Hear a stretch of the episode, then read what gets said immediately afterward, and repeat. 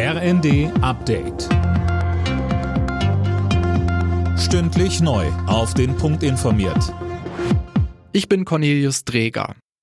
Für neue Autos, Busse und andere Fahrzeuge könnten in der EU schon bald strengere Schadstoffgrenzwerte gelten.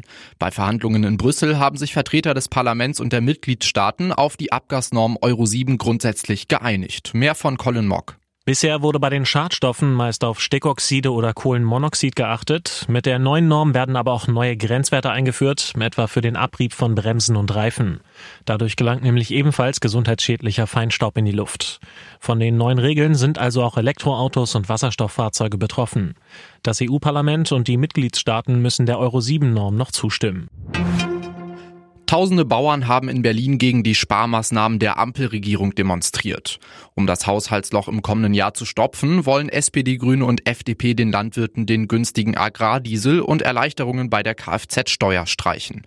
Bauernpräsident Ruckwied sagt. Wenn diese beiden Maßnahmen nicht gestrichen werden, und zwar ersatzlos, dann kommen wir wieder, nicht nur nach Berlin, dann werden wir ab 8. Januar überall präsent sein, in einer Art und Weise, wie es das Land noch nicht erlebt hat. Wir nehmen das nicht hin. Bei einem Erdbeben in China sind mehr als 110 Menschen ums Leben gekommen. Das Beben in der nordwestlichen Provinz Gansu hatte eine Stärke von 5,9. Laut chinesischen Staatsmedien hat das Beben schwere Schäden angerichtet, unter anderem seien Häuser zerstört worden.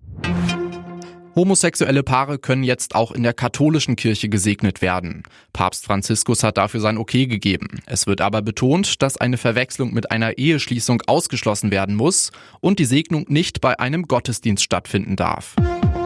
Alle Nachrichten auf rnd.de